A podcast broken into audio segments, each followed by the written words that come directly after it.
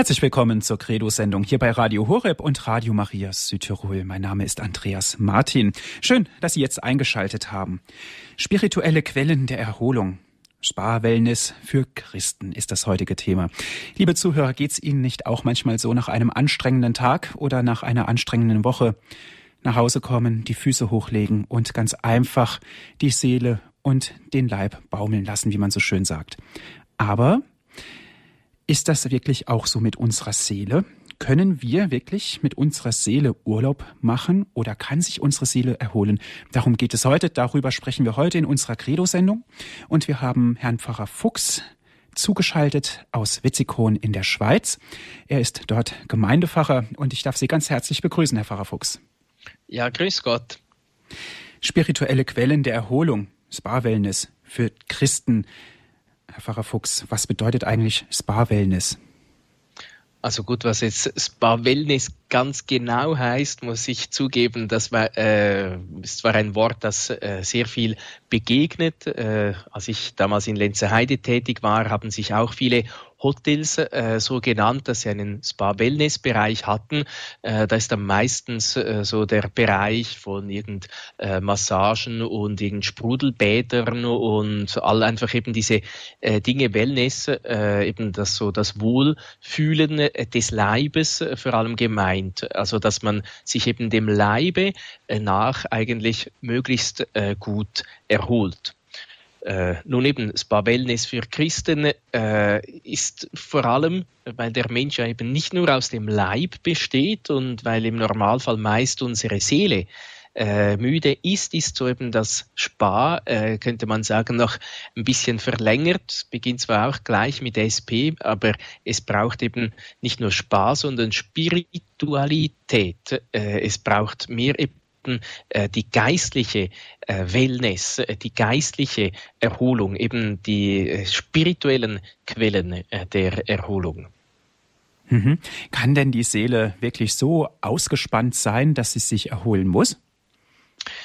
Ja, ich denke gerade, wenn, wenn ich so schaue, eben auch in unserer Zeit äh, ist ja so das sogenannte Burnout-Syndrom äh, sehr ja, gang und gäbe. Leute, die sich ausgebrannt fühlen, die sind je nachdem schon auch körperlich äh, erschöpft. Äh, das ist dann so das letzte Alarmzeichen, äh, äh, dass man wirklich etwas unternehmen muss. Aber im Normalfall sagen äh, diese Leute, dass sie vor allem innerlich ausgebrannt sind, dass sie keine Motivation äh, mehr fühlen, dass sie irgendwie eben nicht mehr mögen, dass sie ähm, ja alles langweilt, dass sie, sie sich nicht mehr begeistern können, so wie sie es eben früher taten, wo sie sich wirklich äh, voll und ganz für etwas eingesetzt haben.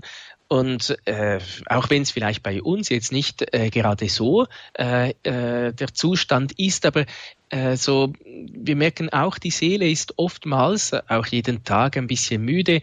Oder ich weiß nicht, äh, wie es Ihnen geht, wenn wir eigentlich beten möchten oder wir sagen beten müssten oder beten sollten äh, oder wir müssen uns je nachdem auch aufraffen zum Gebet. Wir haben keine große Lust, keine große Begeisterung, keine große Motivation äh, zu beten, in die heilige Messe zu gehen, das Gute zu tun, dem Nächsten zu dienen und all das, was eben das geistliche Leben, das christliche Leben beinhaltet. Äh, da ist eben in diesem Sinn äh, die Seele auch oftmals müde äh, und braucht eben auch wieder Kraft und Stärke, um äh, das Böse, das ihr entgegenbrandet, gerade auch in der heutigen Zeit, zu ertragen, geduldig, äh, aus christlicher Nächstenliebe und äh, das Gute zu tun, ja sogar dort eben vor allem äh, dann das Gute auch zu tun, äh, wo äh, die Person beleidigt wird, äh, wo ihr Böses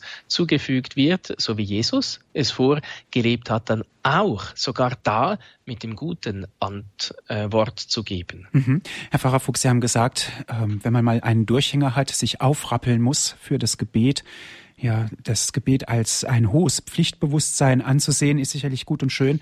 Aber wenn es zu einer starken Überwindung wird, ist es dann immer noch richtig, also wenn ich mich dazu zwingen muss, ein Gebet zu sprechen? Gut, ich denke, ähm, wenn man mir als Kind äh, gesagt hätte, du musst nur dann essen, wenn du wirklich Hunger hast, äh, dann wäre ich, glaube wahrscheinlich verhungert, äh, denn ich habe lieber gespielt als äh, dann äh, zum Essen gegangen.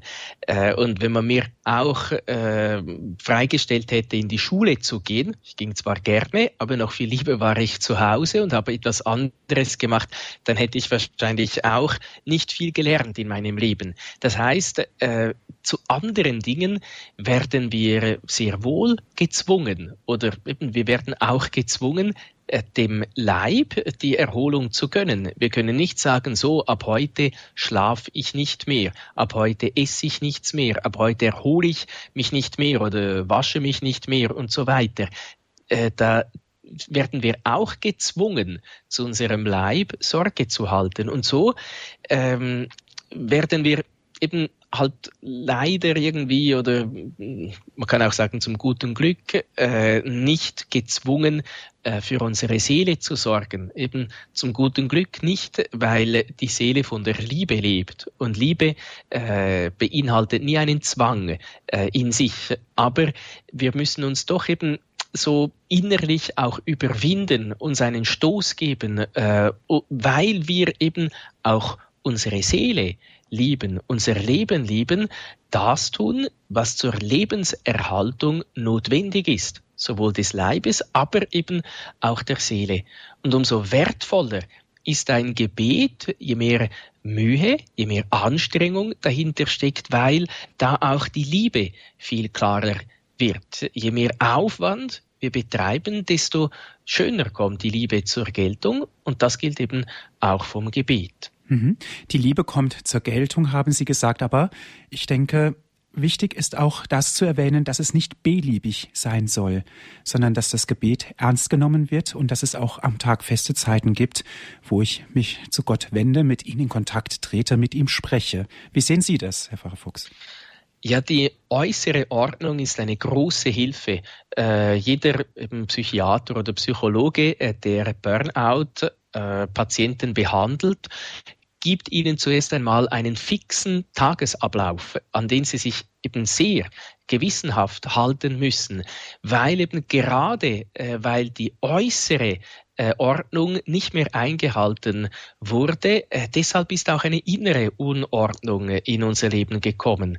Und so merken wir ja auch selber, wenn wir eine äußere, wir müssen da nicht starr sein, aber äh, wenn wir eine äußere Ordnung haben, nur schon äh, durch das Essen, Frühstück, Mittagessen, Nachtessen, äh, wenn wir dann eben auch noch eine äußere Ordnung des geistlichen Lebens haben, das Morgengebet, äh, den Rosenkranz, die heilige Messe, die Betrachtung und so weiter, dann hilft uns das sehr, zur Ruhe zu finden, immer wieder einmal zur Ruhe zu kommen, wenn wir gerade auch die Regel des heiligen Benedikt, äh, des Mönchsvaters oder den Vater des abendländischen Mönchtums anschauen, wenn wir diese Regel äh, anschauen, merken wir, wie sehr weise dass das alles durchdacht ist, wie, wie klug, wie ausgewogen äh, dass das äh, ist. Und da gibt's eben auch eine feste Ordnung. Äh, da wird äh, der, der Tagesablauf auch wieder unterbrochen, immer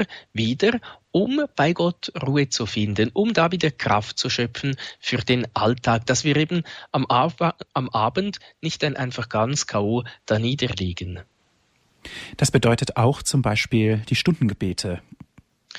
Genau das Stundengebet ist eines der äh, spirituellen Quellen der Erholung. Eben Stundengebet heißt es ja, weil es die Stunden heiligen soll. Äh, früher hat man eher von Brevier gesprochen, weil es das Breve, eben die Kurzfassung des äh, Mönchsgebetes war. Äh, die Mönche, deren äh, Ideal immer schon war, alle 150 Psalmen an einem Tag zu beten. So haben es äh, die Wüstenväter gemacht. Dann wurde dann das nach eben auf eine, eine Woche verteilt. Heute sind es äh, vier Wochen, diese 150 Psalmen. Eben das Brevier oder das Stundengebet soll den Rhythmus auch des Tages im Gebet angeben. Äh, das Morgengebet, das Abendgebet äh, oder eben wie sie äh, heißen, das, äh, die Laudes und die Vesper, so die Angelpunkte, wie auch in der allgemeinen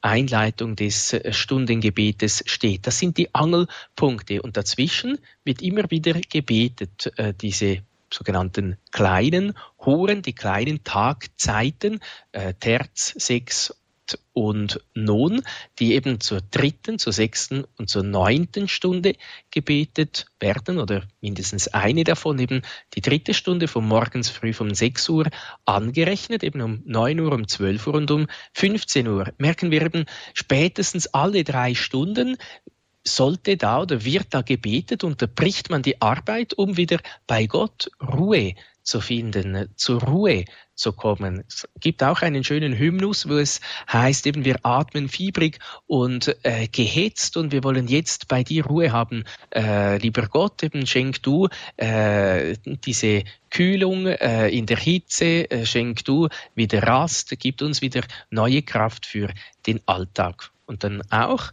äh, noch, was auch noch zum Stundengebet gehört, die sogenannte Lesehure oder früher Matutin, weil man die in der Nacht oder am frühen Morgen betete und dann, wenn äh, der Tag vergangen ist, die komplett, eben wenn das Tageswerk vollbracht ist, komplettiert wird, dann äh, kommt auch das kirchliche Nachgebet, wo man sich ganz in die Hände Gottes und all das, äh, was einem bewegt hat, äh, durch den Tag hindurch Gott anvertraut. Und so merkt man eben auch, es ist auch etwas, das äh, Ordnung, das Ruhe, äh, Stabilität in meinen Alltag bringen kann, das wirklich eine große spirituelle Quelle der Erholung sein kann. Auch wenn es nur immer wieder kurz ist, äh, oder kürzer oder länger, aber wir erholen uns da am Herzen Gottes.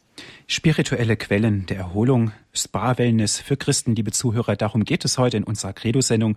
Wir sprechen mit Pfarrer Andreas Fuchs eine spirituelle Quelle ist zum Beispiel das Stundengebet. Gleich nach der Musik sprechen wir weiter und überlegen uns vor allen Dingen, welche spirituellen Quellen es sonst noch gibt in unserem christlichen Leben.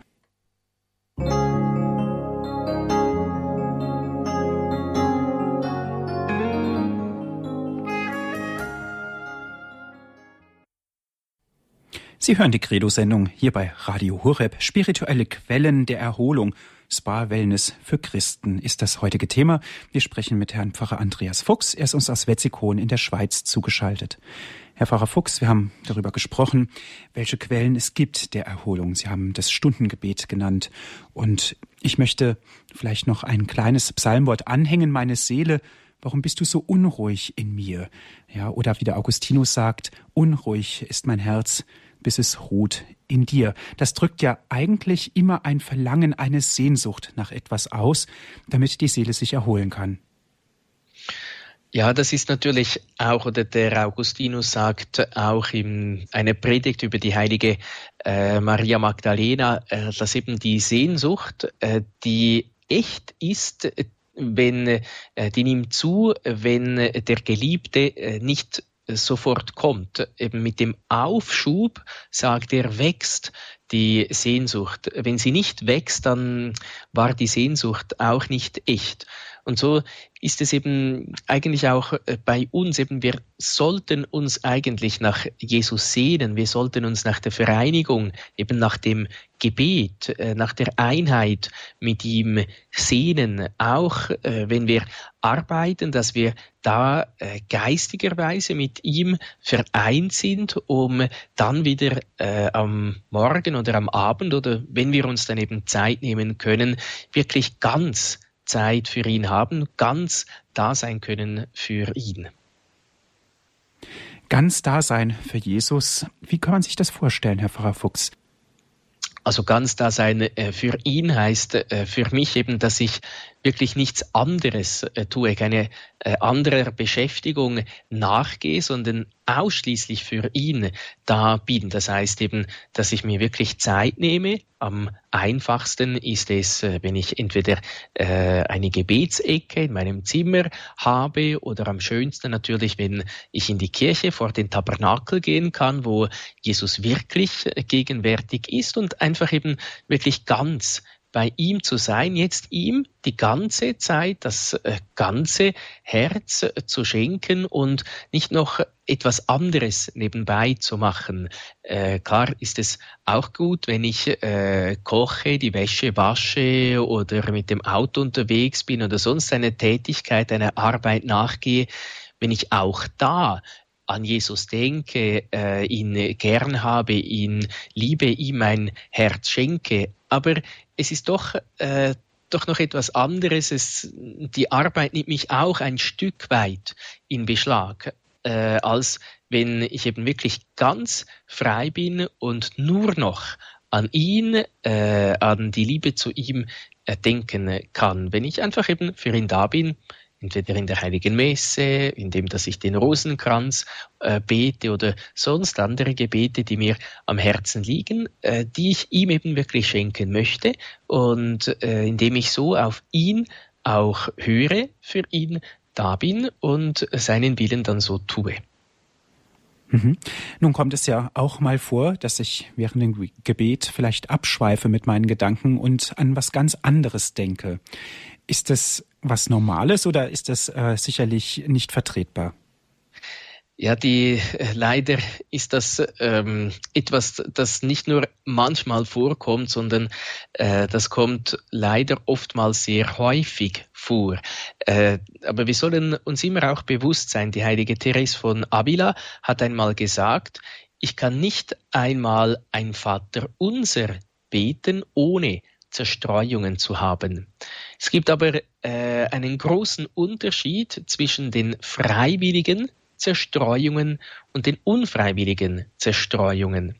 Die Zerstreuung, äh, wie das Wort ja eben auch sagt, ist äh, streut äh, oder äh, streut meine Aufmerksamkeit und konzentriert sie nicht mehr, sammelt sie nicht mehr. Das heißt, ich bin äh, mit meinem Herzen, mit meinen Gedanken, mit meinem Willen nicht mehr eben ausschließlich bei Gott, sondern äh, das ist so zerstreut. Eben, ich werde abgelenkt. Meine Aufmerksamkeit äh, wird auf etwas anderes gelenkt, das mit dem Gebet nichts zu tun hat. Eben diese Erfahrung haben wir bestimmt alle gemacht, dass uns äh, je nachdem unnütze Gedanken in den Sinn kommen, dass uns Sorgen, Kummer in den Sinn kommt, was wir noch tun sollten, noch erledigen sollten oder vielleicht wenn uns eine Person beleidigt hat, äh, dann äh, ist das auch, mischt sich das oft mal auch ins Gebet ein oder auch einfach schlechte, unreine Gedanken, die sich da aufdrängen, die so unsere Aufmerksamkeit ablenken möchten. Nun, äh, das, äh, diese Tatsache, äh, dass wir vom Gebet abgelenkt werden. Eben, äh, das macht es ja dann auch, dass äh, wenn das Gebet so zerstreut ist, dass es uns schwer fällt, dass es keine Freude mehr ist, auch keine Erholung schlussendlich mehr ist. Aber diese Tatsache, dass diese Dinge da sind, die soll uns noch nicht erschrecken. Äh, das ist normal. Äh, das gehört leider nach der Erbsünde zu unserem Gebet. Äh, aber wie wir darauf reagieren, auf das kommt es an. Das heißt, ob wir diesen Zerstreuungen nachgehen, ob wir Gefallen finden daran, ob wir da mit den Gedanken weitergehen oder ob wir, sobald wir merken, Moment, äh, und dieser Augenblick kommt ja bestimmt irgendwann einmal, Moment, das hat jetzt mit dem Gebet nichts zu tun. Jetzt bin ich abgeschweift, jetzt bin ich abgelenkt äh, geworden, jetzt war ich eben zerstreut. Wenn wir dann in diesem entscheidenden Augenblick unsere Aufmerksamkeit wieder Jesus zuwenden, unser Herz ihm wieder schenken, beim Gebet, bei ihm bleiben, dann, so sagen die Heiligen, ist unser ganzes Gebet gut.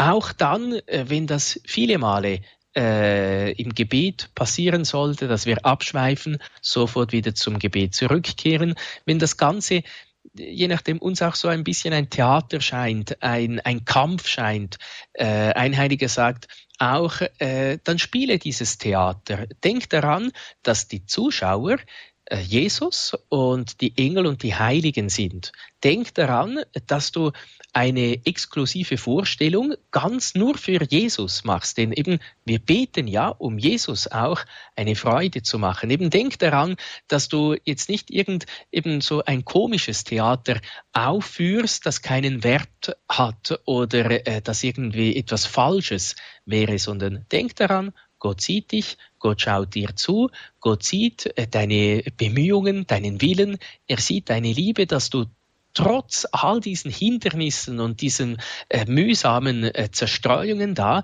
wirklich auch dein Herz bei ihm äh, haben möchtest und das erfreut Gott umso mehr. Also wir sollen uns keine äh, Sorgen machen, wenn diese Zerstreuungen und Ablenkungen da kommen. Sorgen müssten wir uns nur dann machen, äh, wenn uns das gefällt, wenn wir diesen Dingen freiwillig nachgehen, weil wir dann nämlich nicht mehr gut beten, weil dann unsere Aufmerksamkeit, unsere Gedanken, unsere Herzen eben bei diesen Dingen sind, die uns da beschäftigen und ablenken möchten und weil wir dann auch merken, dann beten wir eigentlich nicht mehr. Und dann wird das Gebet nämlich auch nicht mehr zu einer Quelle der Erholung, sondern äh, zu etwas, das uns ein Zeitverlieren scheint, etwas, das eher äh, mühsam ist als wirklich Quelle der Freude, Quelle der Erholung. Mhm. Herr Pfarrer Fuchs, mal ganz unter uns, Sie sind ja Pfarrer. Passiert es denn bei Ihnen auch, dass Sie mal abschweifen? Ja, sicher, wenn es der heiligen Therese von Avila passiert ist, umso mehr auch, auch mir und, und jedem Priester. Da ist, da ist man nicht äh, gefeit äh, davor. Eben, man soll sich äh, man muss sich auch äh, demütig eingestehen, eben äh, Demut heißt in der Wahrheit stehen. Äh, wenn man sieht, ja, äh, tatsächlich habe ich äh, viele Zerstreuungen, leider vielleicht auch etliche freiwillige Zerstreuungen, dass man sich das wirklich auch eingesteht und wirklich auch den Vorsatz fasst, ich möchte wirklich mich wieder bemühen, gut zu beten. Das passiert äh, leider je nachdem auch äh, einem Priester, dass er sogar eben freiwillig äh, zerstreut ist, weil er das Gefühl hat, das ist jetzt wichtig oder sogar eben eigentlich wichtiger als das Gespräch mit Jesus, äh, als, als Jesus selber. Äh, dann muss man sich demütig an die Brust klopfen und sagen, nein, äh, so kann ich nicht beten, so wird mein Gebet vor Gott nicht wohlgefällig, ich möchte es bereuen, Vielleicht ist auch gut, wenn man es äh, in die Beichte hineinbringt, auch wenn es jetzt vielleicht nicht schwer sündhaft ist, aber einfach auch, dass man die Kraft äh, bekommt, gegen diese äh, Zerstreuungen zu kämpfen, um dann wirklich gut zu beten und wirklich so innerlich an der Seele erholt zu sein, dass man merkt eigentlich, wie schön dass das Gebet ist, äh, wie schön es ist, diesen starken, beständigen Willen zu haben zu einem guten Gebet. Selbst dann, wenn es einem nicht so gelingen sollte, wie man es eigentlich wünschen würde. Es genügt, wenn man den starken Willen hat. Das Resultat, das sollen wir dann dem lieben Gott überlassen. Wichtig ist, dass wir wirklich beten wollen. Spa Wellness für die Seele. Spa Wellness für Christen, spirituelle Quellen der Erholung. Darum geht's hier in der Credo-Sendung, liebe Zuhörer. Wo schöpfen Sie Kraft für Ihr Leben, für Ihr geistiges Leben? Lassen Sie uns teilhaben, sprechen Sie mit. Wie schöpfen Sie Kraft für Ihr geistiges und spirituelles Leben? Wie schöpfen Sie Kraft für Ihren Tagesablauf aus der Sicht eines Christen? Wir sind interessiert, wir freuen uns auf Ihren Anruf.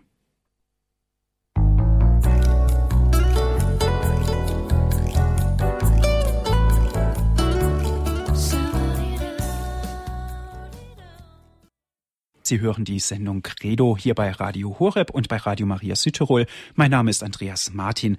Spirituelle Quellen der Erholung, Sparwellness für Christen. Darum geht es heute in unserer Credo-Sendung. Und die Frage geht an Sie, liebe Zuhörer. Wie schöpfen Sie Kraft für Ihre Seele? Wie schöpfen Sie Kraft für Ihren Alltag, aber auch für Ihr geistiges und spirituelles Leben? Wir sind interessiert. Eine erste Hörerin hat uns erreicht. Das ist Frau Empel. Grüß Gott, Frau Empel. Ja, grüß Gott, Herr Martin. Grüß Gott, Herr Vater Fuchs. Schön, Sie zuzuhören und vergelt's Gott für den wunderbaren Vortrag. Und ich kann auch sagen, ich bin jetzt zweieinhalb Vierteljahre im Glauben und meine Kraft schöpfe ich schon immer gleich morgens in der Frühmesse Also der Empfang der Heiligen Eucharistie ist einfach was Wunderbares, die Gebete auch. Und dann singe ich auch gerne Lobpreislieder. Und letzten Samstag habe ich auch ein besonderes Erlebnis gehabt. Da haben wir eine Bekannte besucht, waren also eineinhalb Stunden weg, wollten uns eigentlich schon verabschieden. Und dann hat sie gesagt, jetzt zeige ich euch noch die Kirche und eine kleine Kapelle. Und ich war dann mit meinen Gedanken auch schon so, dass ich mir gedacht habe, ach, wenn wir jetzt heimfahren, dann schaffen wir es gerade noch in die Vorabendmesse. Und mit diesem Gedanken bin ich in diese kleine Kapelle rein. Und dann sitzen wir da und kommen zur Ruhe und auf einmal waren alle Gedanken weg. Es war nur noch Jesus da. Wir waren zu dritt und unsere Bekannte darf auch den Tabernakel dort öffnen. Und dann haben wir gebetet und gesungen und es war so eine Kraft da. Und am Ende haben wir gesagt, ui, jetzt waren wir wirklich auf Wellness mit Jesus. Die Klosterschwestern haben uns danach auch erlebt. Die haben die größte Freude gehabt, weil wir haben nur noch, ja, gelacht und gestrahlt. Das war so wunderbar. Ich gehe also schon jede Woche in die eucharistische Anbetung, aber das war ganz was Besonderes und man muss nicht meinen, es müssen mehrere da sein oder wir sind auch beschenkt worden ohne Priester in diesem Fall. Herr Pfarrer Fuchs, wie ist das? Das ist ja ein, ein ganz großartiges Zeugnis, was Frau Empel hier gegeben hat, in der Anbetung Jesus ganz nahe zu erfahren für Leib und Seele. Ja, das ist natürlich, äh, da wäre ich je nachdem auch noch darauf äh, zu sprechen gekommen. Die Eucharistie ist natürlich eigentlich könnte sagen, die Quelle der Erholung, weil äh, da wirklich eben Jesus ganz äh, gegenwärtig ist mit, mit äh, Fleisch und Blut, Leib und Seele, Menschheit und Gottheit. Also eben der ganze Jesus, da können wir ihm am einfachsten äh, begegnen. Und äh, es ist bestimmt auch eine besondere Gnade, eben das auch so äh, erfahren zu dürfen, eben diese Innigkeit auch äh, zu haben, eben äh, beten zu können wirklich mit ganzem Herzen, das heißt eben nicht zerstreut zu sein, sondern das ganze Herz bei Jesus zu haben, eben da merkt man auch, äh, dass Jesus nicht nur die Seele stärkt, sondern äh, wenn die Seele stark ist, hat das eben auch nachher auf den Leib äh, im Normalfall eine Auswirkung und man geht auch körperlich gestärkt äh, wieder nach Hause, eben mit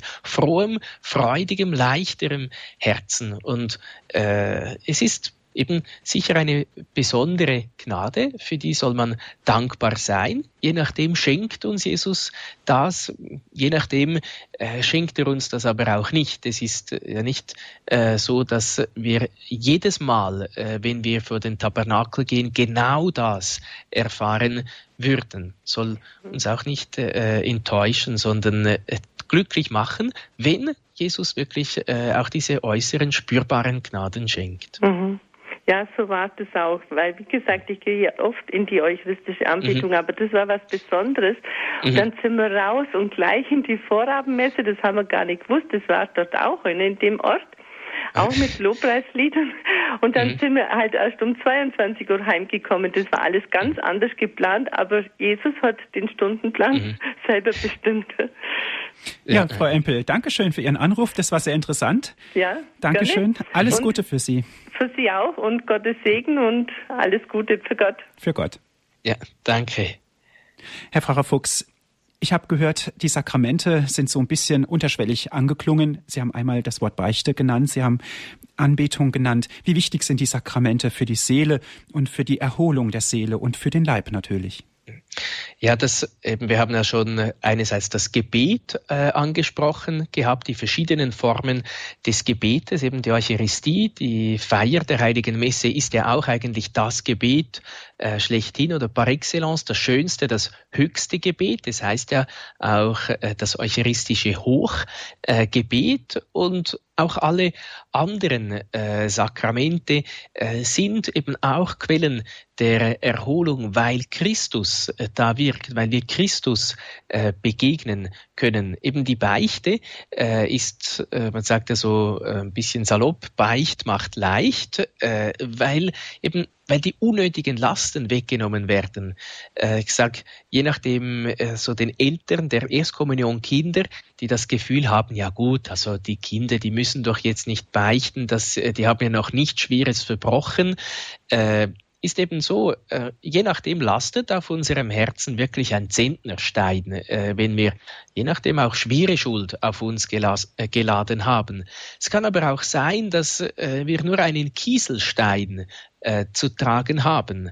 Äh, ein Kieselstein in der Hand äh, stört nicht besonders, aber ein Kieselstein, auch wenn er nur ganz klein ist in unserem Schuh, der stört gewaltig. Auch dann, vor allem dann, wenn wir weite Strecken gehen. Das heißt eben, Beicht macht leicht, äh, weil die Beichte diese unnötigen Lasten wegnimmt. Eben etwas, das uns belastet, äh, ist ja nicht eine Quelle der Erholung, sondern Quelle der Erholung ist, wenn wir von unnötigen Lasten befreit werden. Und die Beichte schenkt uns ja gerade diese Gnade, dass wir befreit äh, werden, befreit werden, das Gute zu tun, befreit werden und äh, von, von unseren Sünden und auch die besondere Gnade äh, der Stärkung auch erhalten, eben weiter äh, zu gehen, das Böse, die, die Sünde nicht mehr zu tun.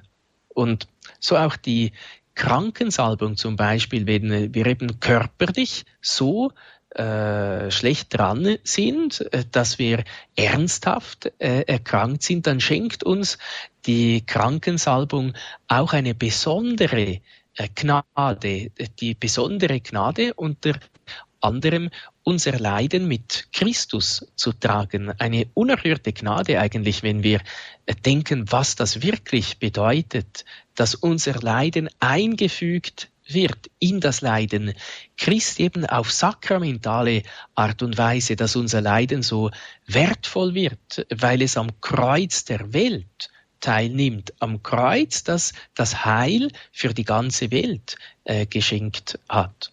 So auch Taufe, Firmung, die Taufe das grundlegende Sakrament und die Firmung, die uns stärkt, eben stärkt in Christus, stärkt den Glauben zu bekennen, stärkt auch für den Kampf in äh, unserem Alltag. Beicht macht leicht, haben Sie gesagt, nimmt unnötige Lasten weg. Aber zur Beichte hinzugehen, ist ja auch eine Überwindung. Äh, das stimmt. Ja, aber eine äh, Überwindung, äh, die sich lohnt. Eine Überwindung, die vielleicht auch leichter fällt, wenn wir uns im Glauben bewusst werden, nur Gott kann Sünden vergeben, so wie auch die Pharisäer gesagt haben, Gott allein kann Sünden vergeben. Äh, das stimmt. Äh, deshalb ist Jesus eben auch Sohn Gottes, wirklich Gott, weil er Sünden vergeben kann. Er hat diese Vollmacht äh, seinen Aposteln und den Mitarbeitern, den Priestern mitgeteilt, aber es ist immer Christus, der die Sünden vergibt. Es ist Gott, der die Sünden vergibt durch den Dienst der Kirche, durch den Dienst des Priesters. Das heißt, eben wir dürfen uns bewusst sein, äh, äh, eben in allen Sakramenten wirkt Christus, wirkt Christus durch die Person des Priesters, aber es ist eben Christus. Das heißt, eigentlich beichten wir unsere Sünden Christus selber. Der Priester ist nur Stellvertreter äh, dafür.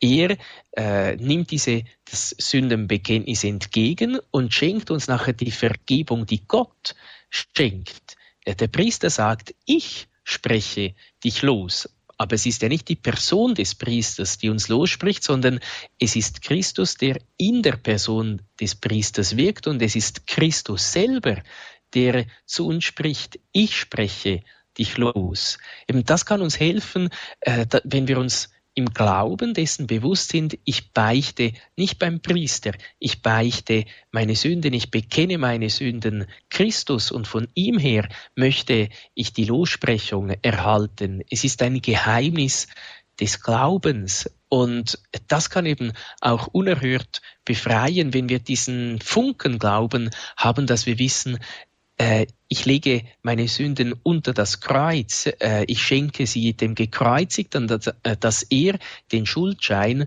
durchstreicht und mich befreit von dieser Verkettung äh, und dieser Last der Sünden. Dann fällt es leichter, äh, wirklich auch das Sakrament der Versöhnung, der Beichte zu empfangen, äh, auch wenn es logischerweise äh, immer noch ein bisschen so einen Anstoß, einen besonderen Anstoß der Gnade Gottes äh, braucht, dass wir uns überwinden, unsere Scham auch äh, überwinden, wirklich unsere Sünden einzugestehen, zu bereuen, zu bekennen, aber dann eben wirklich auch äh, wieder verlorene Sohn wieder mit Gott versöhnt werden. Mhm, was dann letzten Endes ja auch wieder Erholung bringt. Herr Pfarrer Fuchs, die Beichte, Meinen Sie, es ist etwas in den Hintergrund geraten, das Beichtengehen? Wie sieht es aus aus Ihrer Sicht? Ja, ich denke, es ist vielleicht nicht mehr so wie früher, äh, dass äh, praktisch alle regelmäßig gebeichtet haben. Aber es gibt, äh, so aus meiner Erfahrung heraus, je länger, je mehr Leute, die äh, dieses wertvolle, eben auch dieses Befreiende, dieses Erholende der Beichte wieder neu entdecken, wieder neu äh, schätzen. Eben auch merken, wie wertvoll das die Beichte ist, dass es da nicht geht, um, äh, darum geht, um mir ein schlechtes Gewissen einzureden oder äh, irgendwie sonst mich zu knebeln oder schlecht zu machen, sondern äh, dass es schlussendlich darum geht, Christus immer wieder einen Schritt näher zu kommen. Dass es auch darum geht, äh, mir bewusst zu sein, ich bin kein Held, ich bin kein Genie. Eben, wie wir auch vorhin äh, gesagt haben, jeder äh, und jede von uns hat bestimmt mit Zerstreuungen, vielleicht nicht immer, aber mit Zerstreuungen im Gebet zu kämpfen, mit Lieblosigkeiten, mit, mit vielen anderen Mängeln in der Liebe zu Gott und zum Nächsten. wir sind schwache Menschen. Das ist eine Tatsache. Und es tut so gut, äh, wenn wir unser ganzes Elend, unseren ganzen Scherbenhaufen vor Gott hin äh, tragen können, unseren ganzen Rucksack, unser ganzes Kreuz einfach eben auch mal vor Gott äh, bringen können, uns da auch Heil äh, zusprechen lassen können, auch unser Elend, äh, das uns belastet und, und alles, was es, was uns auf dem Herzen liegt, eben auch wirklich Gott anvertrauen können und diesen Zuspruch äh, erhalten dürfen. Das ist etwas, das äh, eben wirklich heilsam ist, das erholend ist, das unsere inneren Wunden wirklich von Gott her heilen kann. Und äh, das, das sehe ich, dass, äh, dass eben viele Menschen auch heute wieder neu entdecken. Vielleicht nicht die große Masse, äh, das nicht, aber jene, die das einmal für sich entdeckt haben, die schätzen das unerhört und äh, die sind auch froh, wenn sie regelmäßig beichten gehen können, da eben äh, sich von Gott her wirklich heilen lassen können. Mhm. Eine nächste Hörerin ist in der Leitung, das ist Frau Frenze aus Berlin. Guten Abend. Ja, grüß Gott, Herr Pfarrer Fuchs. Ja, ja, grüß Gott. Ja, grüß Gott. Ich habe eine Frage. Ich habe vor 14 Jahren konvertiert. Ich bin fast 70. Und äh, ich frage mich, was heißt Spiritualität? Darüber, ja. über das Wort stolpere ich. Mhm. Also die Spiritualität Spiritualität eben, die hat mit dem Spiritus, mit dem Geist zu tun. Man kann, könnte auch sagen, das geistliche Leben. Spiritualität tönt äh, vielleicht so ein bisschen moderner. Äh, es ist das geistliche Leben oder es ist eine Art, das geistliche Leben, das christliche Leben zu leben. Also äh, Im Normalfall ist es äh, vielleicht irgend die Spiritualität äh, des Franziskus, des Dominikus, des Benediktus, das heißt die Art und Weise eines Heiligen, wie er das christliche Leben lebt. Das Evangelium ist für alle Christen dasselbe, aber im Normalfall spricht einem etwas ganz Besonderes an. Zum Beispiel äh, den heiligen Franziskus hat die Armut, die Demut, der, der Gehorsam ganz besonders angesprochen und er hat sich diesen Aspekt vor allem herausgenommen und er hat das äh, betont. Er wollte eben das Evangelium so in einer inneren und äußeren Armut ganz leben. Der heilige Benedikt hat dasselbe Evangelium gelebt, aber eben seine Spiritualität, das heißt eben seine Art und Weise, das Evangelium zu leben war, so wie wir es heute zusammenfassen, ora et labora, bete und arbeite. Der heilige Dominikus hat wieder einen anderen Aspekt des Evangeliums vor allem herausgestellt, äh, der Predigerorden, eben Christus, der lehrt, der verkündet. Oder Mutter Teresa hat äh, vor allem äh, dieses, dieses Wort mich dürstet, vor allem in die Tat umgesetzt, sicher immer das ganze Evangelium, aber diesen Aspekt besonders eben mich dürstet, Christus im Nächsten, gesehen in den Ärmsten der Armen. Und so dieses eine Evangelium eben gemäß ihrer Geistigkeit, gemäß ihrer Spiritualität, eben gemäß ihrer Art und Weise, das Evangelium zu leben, gelebt. Also eben Spiritualität könnte man sagen, es ist äh, die Art und Weise, wie man das eine Evangelium konkret in die Tat äh, umsetzt. Ich weiß nicht, ob das vielleicht jetzt ein bisschen klarer geworden ist. Ah, jetzt ist mir das klar geworden. Ich gehe zu den Mutter Teresa Schwestern und helfe dort in der Suppenküche. Ja. Ja, es ist vielleicht auch, man könnte sagen, so ein bisschen der Lebensstil. Also Sie wissen ja wahrscheinlich auch, je nachdem, sagen mindestens wir Schweizer so, ja, das ist typisch Italiener, äh, wenn man eben so, da so ein bisschen das Lockere, so nicht auf die Sekunde pünktlich sein und wenn es dann Spaghetti und Pizza gibt, dann sagt man, ja, das ist typisch Italiener. Oder äh, wenn Sie vielleicht äh, als Deutsche über die Schweizer so an eine Kuhweide denken mit dem Alphorn und dem Heidi oder so, da sagt man, das ist typisch schweizerisch. Eben, das ist der Lebensstil der Schweizer, so wie die Schweizer ihr Leben leben. Und dann gibt's eben auch typisch franziskanisch, typisch dominikanisch äh, äh, und äh, benediktinisch eben so der Lebensstil, die Art und Weise, das christliche Leben zu leben. Ja, danke schön, Frau Frenze, für Ihren Anruf. Viele Grüße nach Berlin. Also die Spiritualität ist natürlich ganz wichtig. Aber was ich auch herausgehört habe, Herr Pfarrer Fuchs, ist, dass die äußeren und vor allen Dingen aber auch die innere Einstellung eines Menschen ganz wesentlich ist, für in das Gebet zu kommen, um überhaupt auch spirituell zu leben.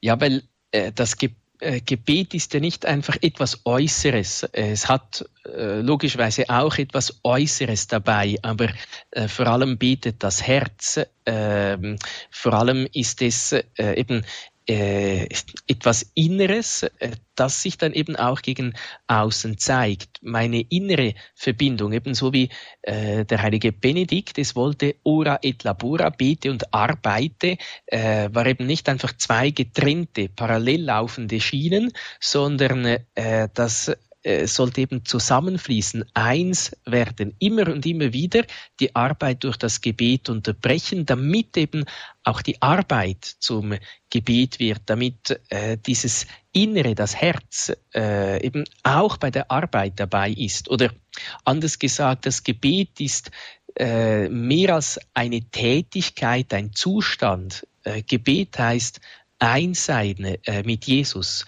Eins sein mit Jesus eben dann, wenn ich mein Herz ihm ganz schenken kann, wenn ich nichts anderes tue, und eins sein auch mit ihm, äh, wenn ich einkaufe, wenn ich äh, der anderen Menschen helfe, wenn ich meine Arbeit nachgehe.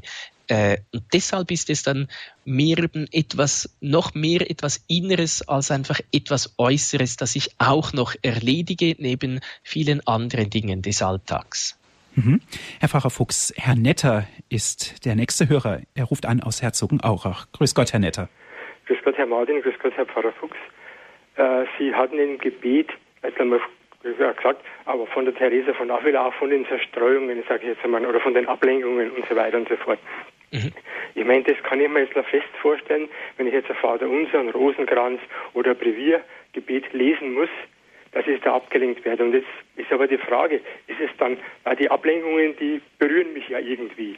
Ist es, da, oder ist es dann nicht besser, aus dem festgeformten Gebet in das Freigebet überzugehen und die Ablenkungen vor Gott zu bringen? Mhm. Also äh, so wie ich mich kenne äh, und, und auch an, andere, ist es eben so, äh, dass äh, sicher, wir können beten, was, äh, was je, jedem am meisten entspricht, aber wenn ich äh, frei bete, dann bin ich noch viel zerstreuter, äh, als, als wenn ich den Rosenkranz habe, wo ich doch irgendwie eben mich an etwas festhalten äh, kann, wo ich auch immer wieder an, ans Beten erinnert wie, äh, werde, wo ich eben auch immer wieder einfacher dann zurückfinde. Bestimmt eben das Einfachste, das Beste, das sagt auch äh, der Katechismus. Wir sollen nicht Jagd auf diese Zerstreuungen machen, sondern unser Herz einfach wieder äh, Gott zuwenden, unser Herz wieder neu äh, äh bei Jesus haben. Ob jetzt das äh, einem einfacher fällt beim freien Gebet oder beim Rosenkranz oder äh, sonst bei einem formulierten mündlichen Gebet, äh, das ist auch ein bisschen individuell. Soll man eben äh, schauen, was, äh, wo kann ich eben besser beten, wo habe ich mein Herz mehr bei Jesus, einfacher bei Jesus und, und, und das soll man pflegen. ich wollte jetzt vielleicht, ich kann ja dann so sagen, schau Jesus, du siehst, da bewegt mich was ganz stark. Das lenkt mich mhm. jetzt von meinem Gebet ab.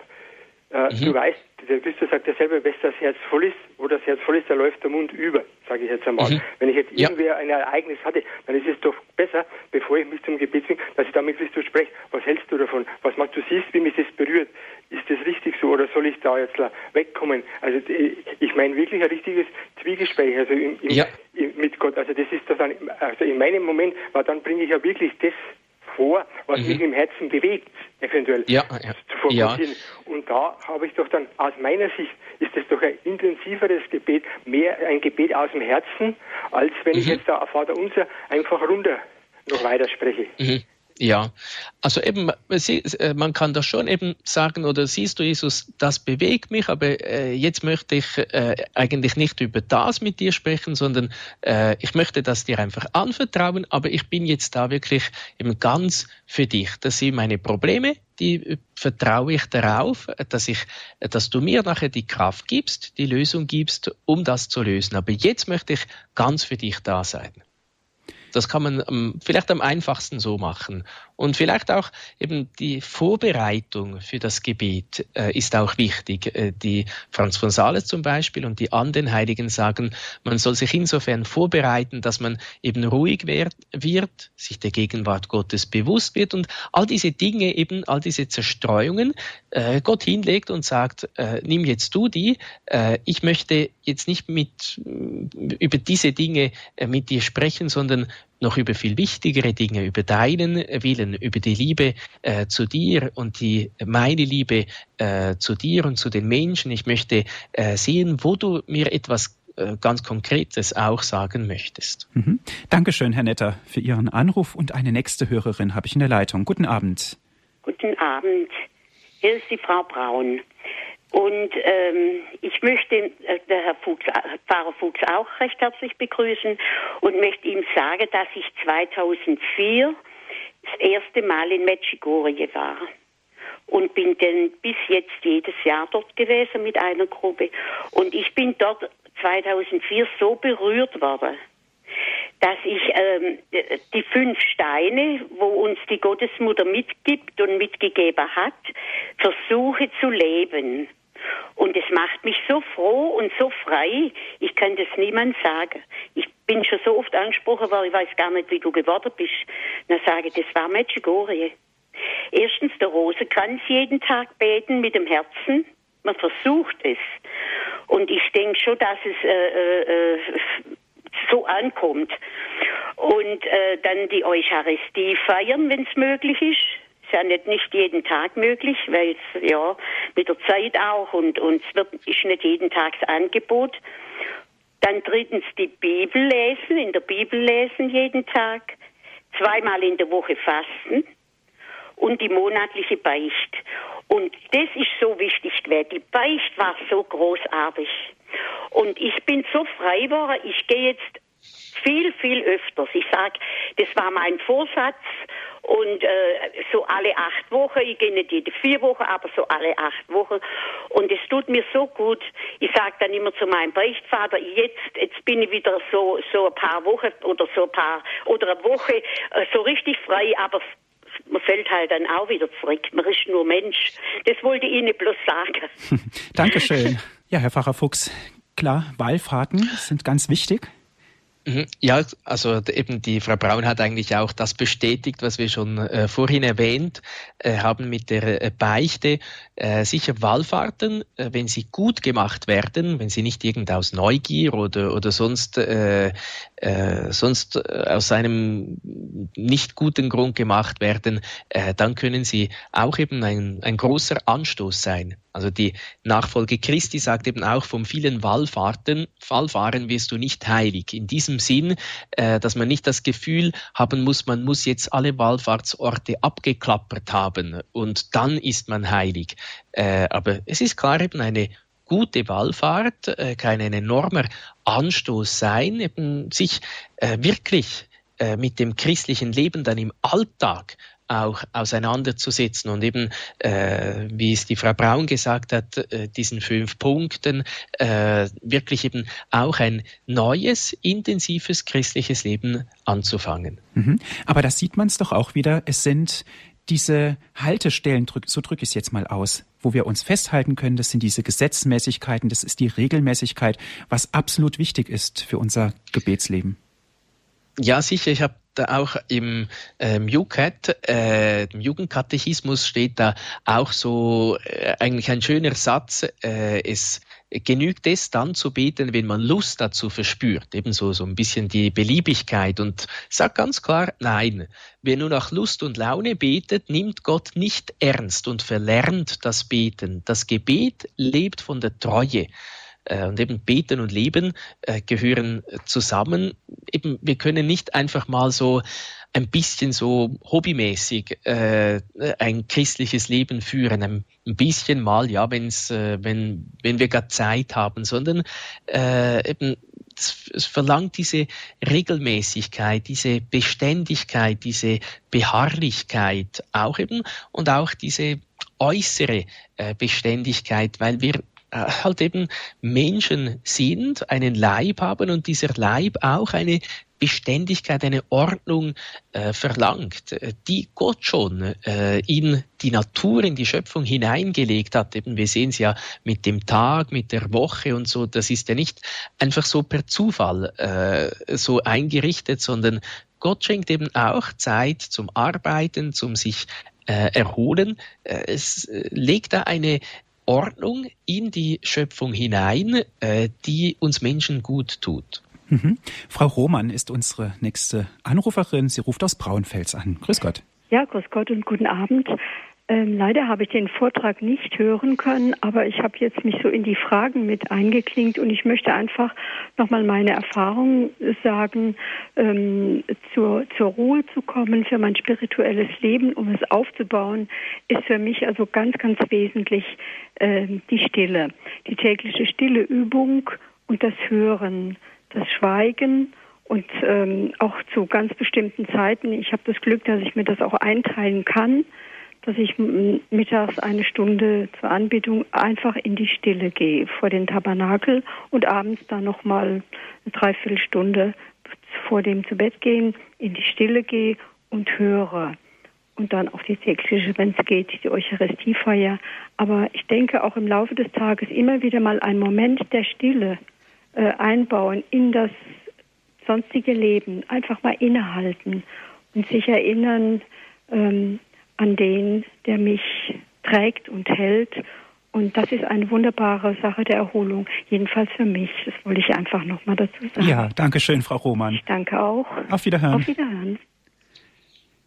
Herr Pfarrer Fuchs, die Stille, das ist ein ganz neuer Aspekt, den wir, ich glaube, heute Abend noch gar nicht besprochen haben.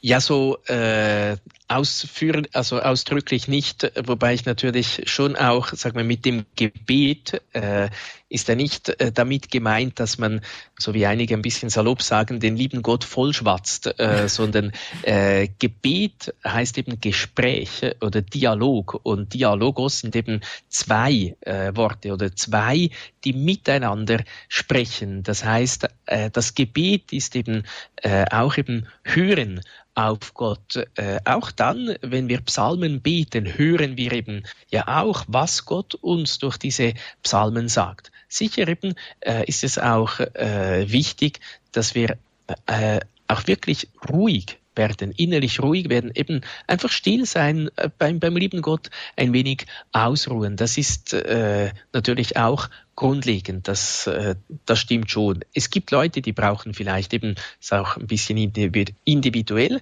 äh, die einen brauchen ein bisschen mehr Stille äh, und Schweigen, die anderen äh, kommen schneller auch äh, zur Ruhe und, und sind vom vom Charakter her äh, Typen, die äh, jetzt, äh, die einen auch nicht so lange die Stille, die auch äußere Stille aushalten. Dankeschön, Herr Pfarrer Fuchs. Die Sendezeit geht nun langsam dem Ende zu. Haben Sie herzlichen Dank, dass Sie die Zeit sich genommen haben für uns für heute Abend, um ganz einfach über das Thema zu sprechen, spirituelle Quellen der Erholung, Sparwellness für die Seele, Sparwellness für Christen, was es bedeutet, ja, die Erholung der Seele zu hofieren, in den Vordergrund zu stellen, für, aus christlicher Sicht. Dankeschön. Und danke auch an Sie, liebe Zuhörer, dass Sie mit dabei waren, dass Sie sich so zahlreich mit eingebracht haben in die Sendung. Wenn Sie gerne diese Sendung noch einmal hören möchten, bestellen Sie sich ein CD-Mitschnitt. Die Sendung wurde für Sie aufgezeichnet. Rufen Sie an unseren CD-Dienst 08323 9675120 08323 9675120. Wenn Sie von außerhalb Deutschlands anrufen, bitte 0049 vorwählen, dann weiter mit der 8323 9675120 oder schauen Sie vorbei auf unserer Internetseite www.hore.org. Dort können Sie sich die Sendung auf Ihrem Computer herunterladen, abspeichern und immer wieder erneut anhören. Und jetzt zum guten Schluss, Herr Pfarrer Fuchs, darf ich Sie noch um den Segen bitten.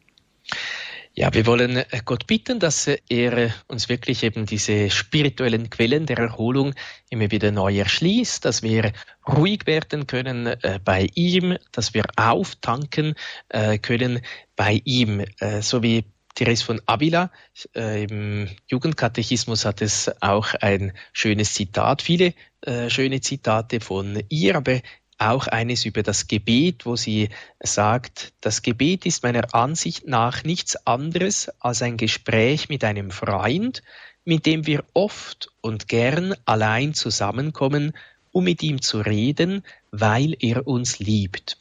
Äh, und das ist eben auch eigentlich dann die schlussendliche Quelle der Erholung, auch die Liebe. Äh, die Liebe äh, drängt uns, die Liebe Christi drängt uns, sie stößt uns an, sagt der heilige Paulus. Äh, die Liebe macht, dass wir Gott lieben, dass wir uns hingeben für ihn, für die Nächsten. So wollen wir Gott bitten, dass er uns diese Hingabe immer ermöglicht, dass er uns Kraft gibt für diese Hingabe an ihn und an unsere Brüder und Schwestern.